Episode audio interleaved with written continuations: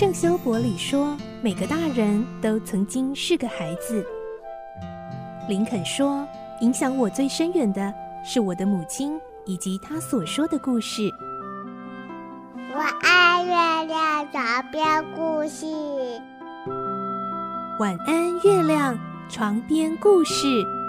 小青姐姐邀请每一位大孩子、小孩子一起听故事，不管多忙，也要和你一起听故事。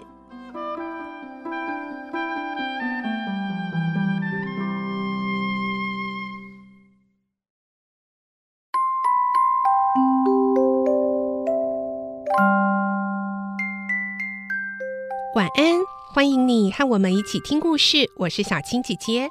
这个星期我们要来听新的故事喽。这是法国作家耶克特马洛的作品《孤女努力记》。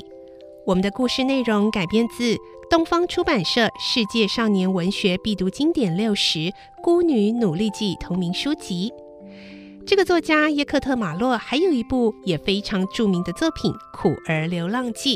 这两个故事呢，可以说是姐妹作哦，同样都是在描述甚是可怜的孩子努力在逆境中刻苦生活，却坚持良善，而最后获得幸福的故事。《孤女努力记》的主角呢，是一个叫做佩林的女孩，爸爸过世之后就跟着妈妈流浪，结果妈妈也因病过世，留下她一个人。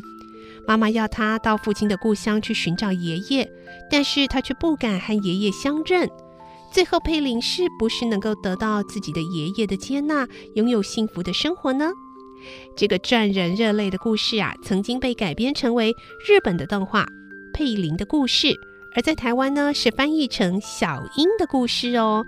相信很多大朋友的小时候都曾经看过这个小英的故事动画吧？今天我们就开始来听这个故事《孤女努力记》。《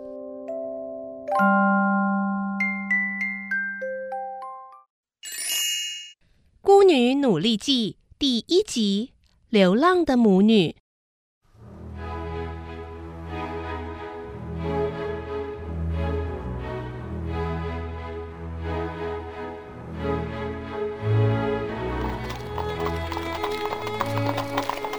六月下旬的一天傍晚时分，在弥漫着薄雾的巴黎市街尽头，有一辆由驴子拉着的篷车。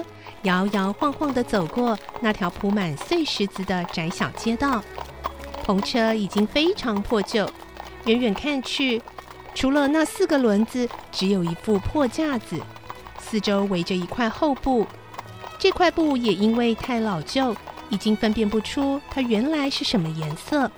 不过隐约可以看出，上面有希腊文、德文、意大利文、法文的字样。显然，这辆破旧的车子曾经游历过这几个国家，现在又回到法国的首都巴黎来了。手拉着驴子缰绳的是一个十三、十四岁的少女，她身上的衣服已经褪了色，鞋子也破旧不堪，但是她的脸孔却很惹人怜爱，一双乌溜溜的眼睛闪闪发亮，体态轻盈，一举一动都显得活泼高雅。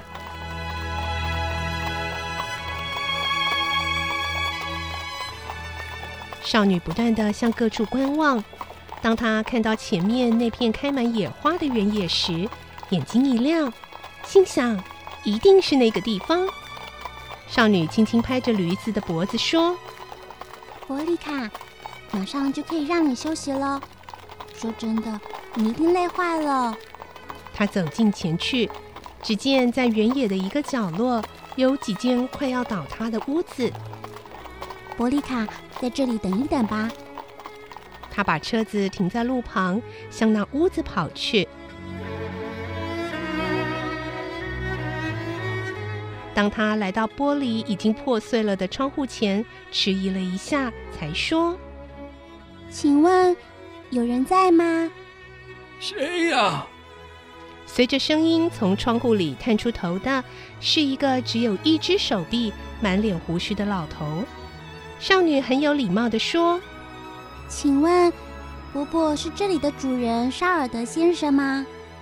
老头看了看女孩，粗声地说：“是的，我就是沙尔德。呃，你找我做什么啊？嗯，听人家说您老人家愿意让旅客寄宿，我想在这里歇几天。只要你出钱，当然没问题啊。呃，那么住一个晚上要多少钱？车子每天是六个铜币，驴子三个铜币就好了。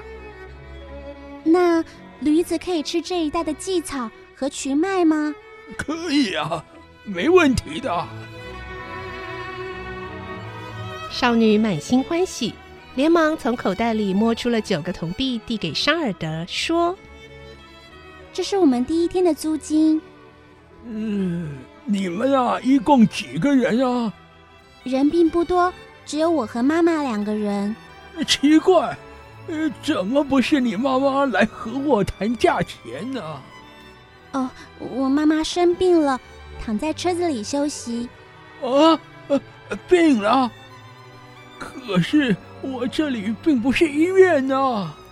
少女很怕他不肯收留，急忙改口说：“啊，不。”他得的不是什么大病，只是旅途上太疲倦了。我们是从很远的地方来到这里。呃，我才不管你们从哪里来的。沙尔德指着草原的一角，继续说：“呃，你们啊，就把车子停在那里吧。但是啊，驴子得要拴起来。”啊，好的，谢谢您。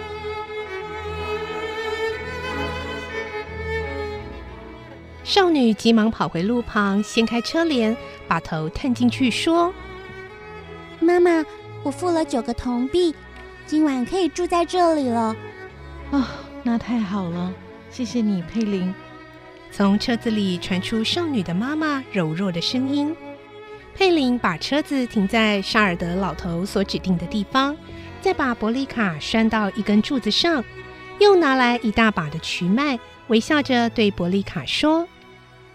伯利卡，你大概饿坏了，快来吃一些瞿麦吧。佩林又从车子里拿出一个小水桶，到草原另一边的井里打了一桶清水，然后轻轻地爬进车子里去。佩林的妈妈围着一条破旧的披肩躺在车子里，看起来非常衰弱。佩林注视着妈妈的面容，柔声地问：“妈妈，您感觉好一点了吗？”嗯，好孩子，谢谢你啊，我不要紧的。妈妈，我们终于到巴黎了。啊、哦，真的哎！妈妈说完又叹了一口气。唉，如果你爸爸还活着，他不知道有多高兴呢。一提到爸爸，佩林也不禁满面愁容的低下了头。佩林的爸爸是巴黎附近某一个小镇上一个很有名望人家的独生子。当初他和父亲闹意见而离家出走，不久就在印度结婚，生下佩林，但一直过着很落魄的生活。两三年前，他以替人照相为职业，带着妻子和女儿，驾着一辆车走了许多国家，却不幸在半年前染上一场重病。在旅途中过世了。之后，佩林的妈妈也因为不堪旅途的劳顿而病倒。接连的意外真叫幼小的佩林束手无策。但是，由于妈妈热切的希望回到爸爸的故乡，佩林才不辞劳苦，用车子载着生病的妈妈，好不容易来到了巴黎。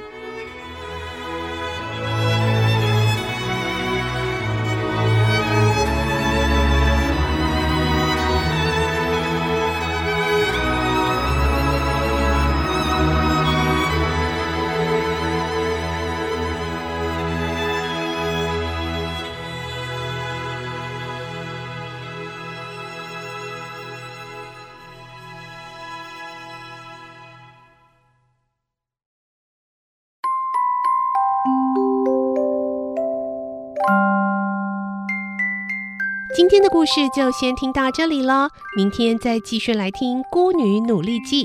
我是小青姐姐，祝你有个好梦，晚安，拜拜。小朋友要睡觉了，晚安。